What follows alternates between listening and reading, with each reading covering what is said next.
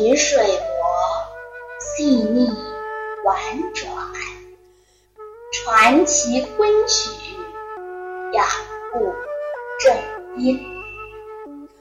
大家好，欢迎收听中国昆曲社电台，我是思思。在今天的夜话节目中，思思要来分享由周传英口述、落地整理的。昆剧生涯六十年，春秋篇，拍曲踏戏凿石头。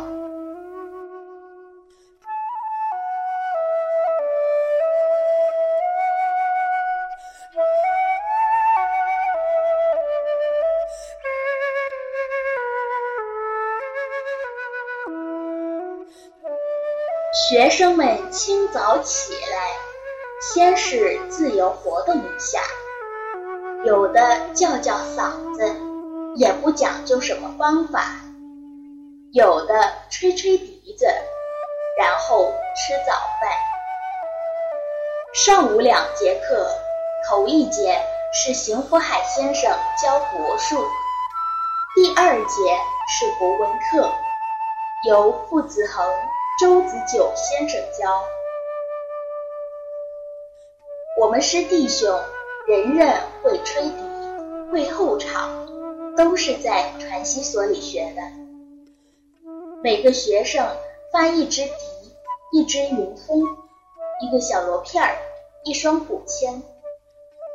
学堂里规定每个孩子要拾一块瓦盘。把它磨成像小罗旗一样大小的一块圆片，把这块瓦盘竖的夹在左手，右手拿小锣片敲打，就这样练习打小锣。把瓦盘平放在膝盖前方，双手持两根鼓签连打，就这样练习打鼓板。我们的先生个个是吹弹打全能，我们跟桌台先生学吹笛、吹云通，练习用气、指法及宫调、风车谱等。课堂上只是教，练习就在课余时间。我们一早一晚。很多时间都花在练乐器上，传字辈里练出了几管好笛，如传名、传真、传方、传旨、传号等等，都吹得相当好。传名在进传习所之前本来就会，后来就经常同梅兰芳。程砚秋、于振飞等先生拍曲吹笛。大约年把光景，上午两节课就改为第一节走脚步，第二节教国文。走脚步是身上功夫手眼身法步的统称。开始是粗分为旦标和南标，南标又粗分为两档，小生、老生和净归在一道，丑包括副丑单独一道。这时还没有分家门，只不过是大体上归个档而已。先生可以看看每个学生的形象和材料。旦、生、丑的台步、身段、尺寸、开门和练法都有所不同，这大家都清楚。但当时又有一些比较特殊的练法，如旦标具有变头形一功，双手捧一只茶碗，在下巴前四五寸远光景端平。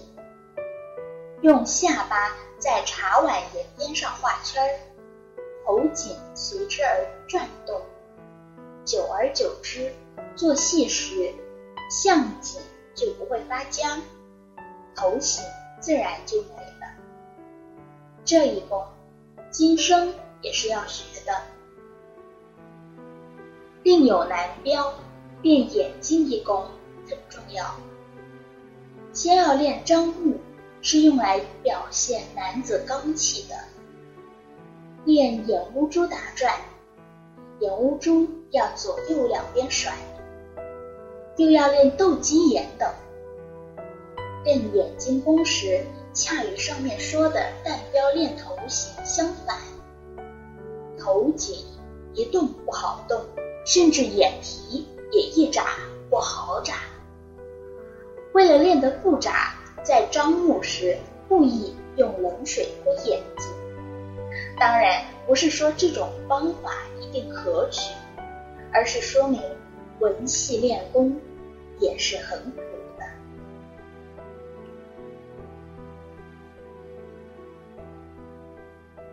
吃过中饭，学生们稍微休息一。下一点钟开始上课，上桌台，这是传习所最主要的时间和课程，一直要到五点钟。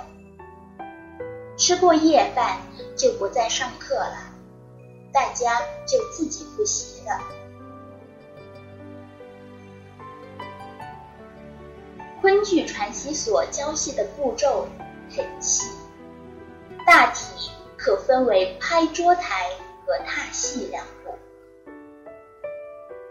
桌台又称为坐台，就是把两张方桌拼成一张长桌，先生坐在一头，对面头两个学生，两旁各四个，一张坐台十个学生。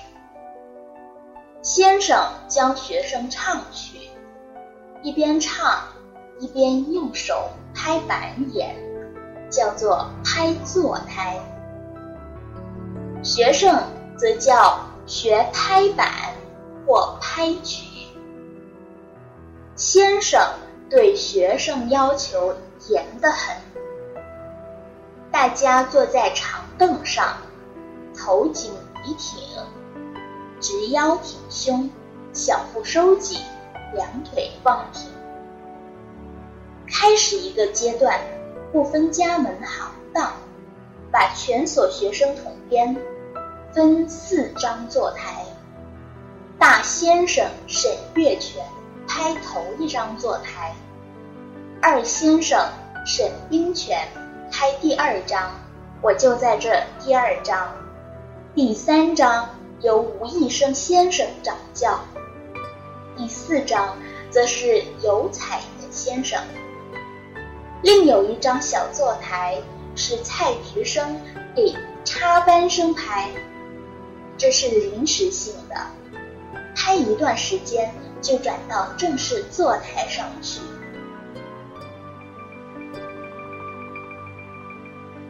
一开始既不教曲，也不教工程谱。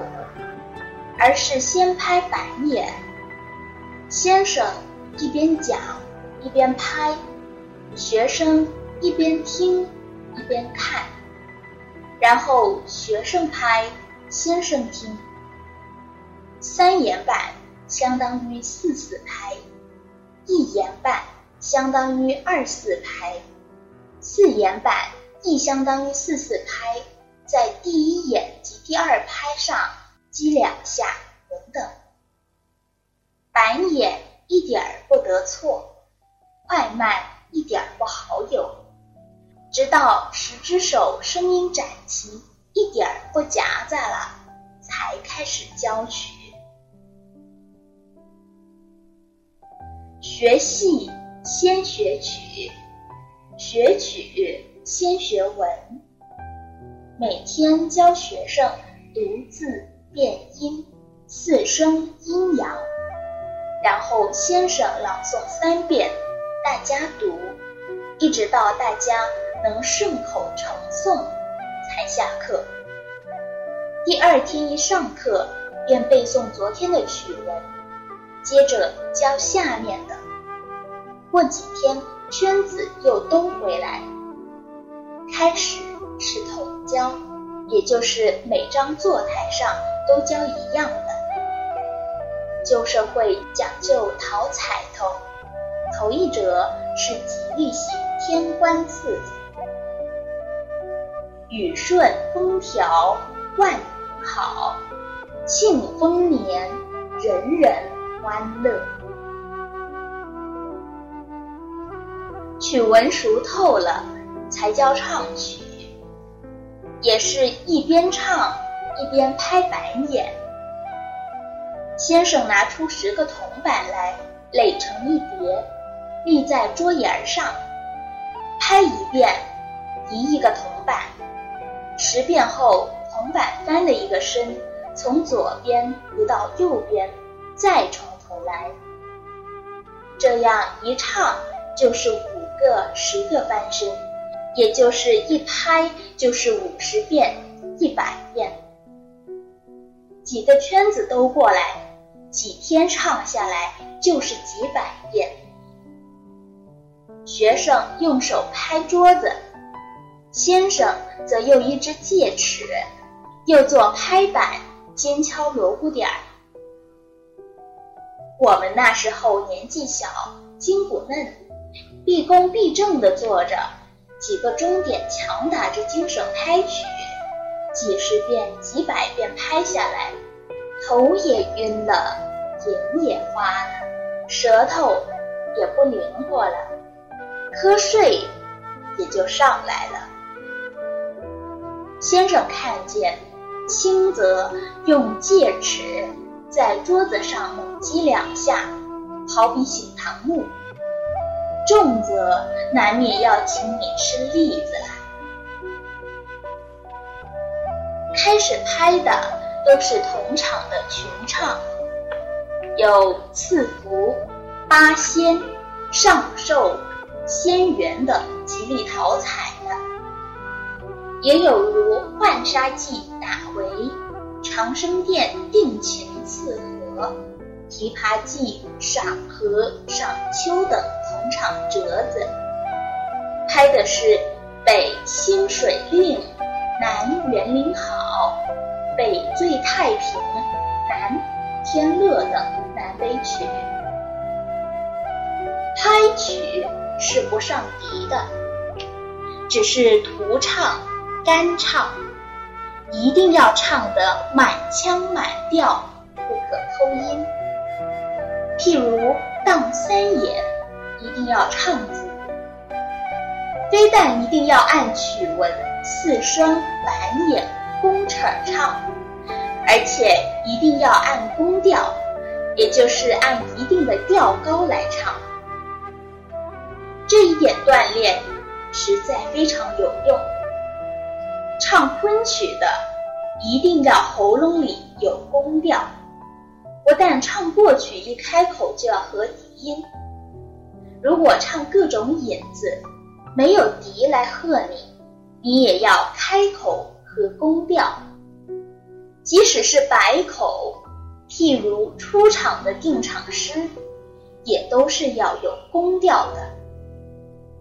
不过要学到这一点，而且现在还能够做到的，实在是不多的了。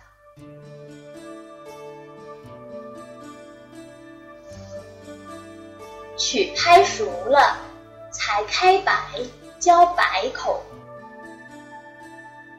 传习所里给学生开戏排戏是相当值的。排戏，我们先生称之为踏戏，也就是说，先要在拍曲及脚步这两方面有些底子之后，方能踏戏。踏戏好比是拍曲和脚步的组合，又是这两者的继续。先生教戏也有很好的安排，先教百戏，也就是上面讲到的同场戏，当场大家全唱。因为个人装扮不同，在舞台上地位也不同。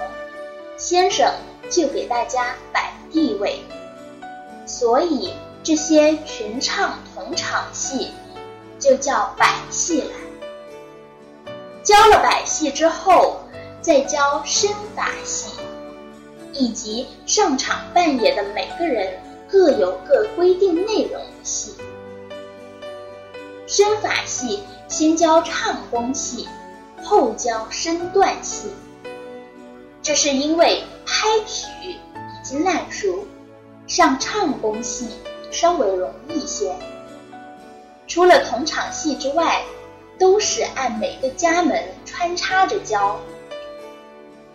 不但文戏、武戏、硬功戏、软功戏是如此，连穿着的服装也是这样，如生脚的靴子戏、配戏。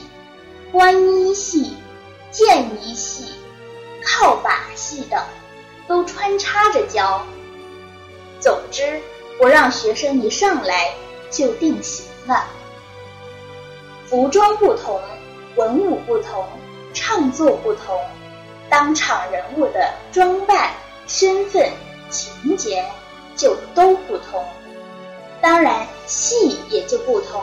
人物性格更是各个相异了。先生要求学生学一样像一样，装龙要像聋，装虎得像虎。初开百戏是大家一起唱，个别基础比较好的，像传明，他开单唱就比一般同学要早一些。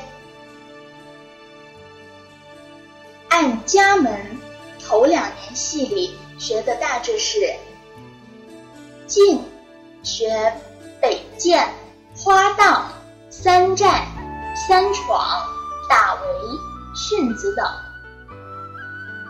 丑包括副丑，学的是棍探、坠马、道甲、照镜、下山、说清回话、回营等。老生学的是三档、卸甲封王、酒楼、拜东、纳妾跪门等；小生学的是起步、八阳、主别南浦、赏荷、赏秋、祭简佳期；但学的是养子、胖姑。投渊、纳妾贵门、祭简佳期、主别南浦、定情赐和、水斗、说亲回话等。老先生教戏真是严格，而且有上面讲的一整套方法和步骤，所以。凡是在老先生手里学过的戏，一生一世都不会忘记，也不大会走样。当然，这和以后实践也有很大关系，但是根底还是老先生给我们打牢的。我们传字辈师弟兄，直到现在虽然分开几十年，相隔天南地北，一旦会在一起。马上就可以相互配戏上台，取文、取腔、板眼、公扯、百口的热接和冷接，身段的相互照应，都不会错到哪里去。任何一折戏，只要是老先生手里教出来的，不管哪位上台做，或者在哪里教学生，都是一个规格模式。人们称这种规格模式叫昆剧典型、姑苏风范。我想，昆剧几百年来发展并累积起来的东西，之所以能够传得下来，能够保持在一定的水准上，同我们老先生们教学的严谨是很有关系的。回想那几年。从刚进所到分了家门，一直到进上海以后，哪怕是先生只给一个学生教戏，始终如一的是先拍曲练脚步，一点不松。拍曲一定要拍到重手一响，重口一音；脚步一定要练到重脚一步，重手一指。而后踏戏时，哪些脚步踏在哪些字上，哪些身段落在哪些音上，每一板做哪几个动作，每一句百口在场上走到什么地位，一点儿都不能马虎。老先生们教戏总是教总纲，哪怕是只教一个学生。也从不光教单片儿，而且非但教戏，必定同时教锣鼓、教吹打，包括粗戏、吹打。在传习所那几年，天井里的石板、房间里的地板磨去了多少，我可说不上，但每张桌沿边上。倒真是拍出了几十个好几分身的小手印儿来。先生们就是这样，百遍千遍的硬叫学生们把曲子拍得烂熟烂熟，又千遍百遍的硬逼的学生们把脚步踏得熟透熟透。到上台扮演时，烂熟了。才能自由自在，熟透了才能生出巧来。当时还规定，只准在上课时认真学，平时不准乱哼，因为没有学好就乱哼，走腔错板唱油了，以后是很难纠正的。老师把这种教学方法叫做唱入调，也叫做凿石头。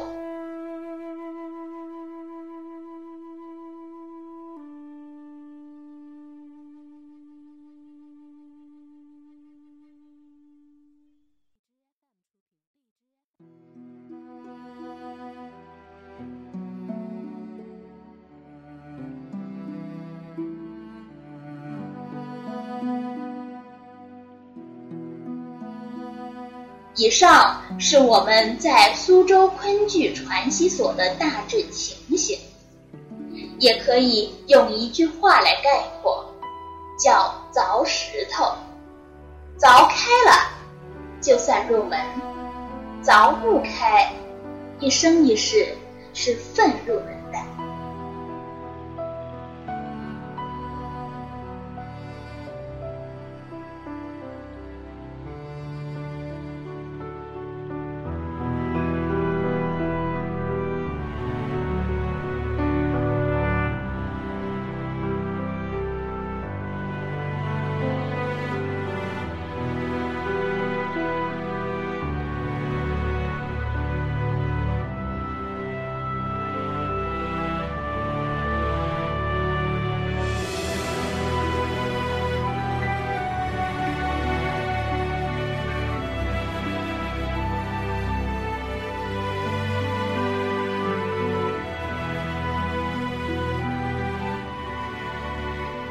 本期文案选自《昆剧生涯六十年》，周传英口述，落地整理。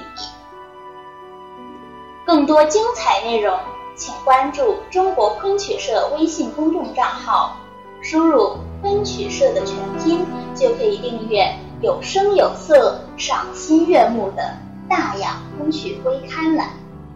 感谢您的聆听，我们下期。再见。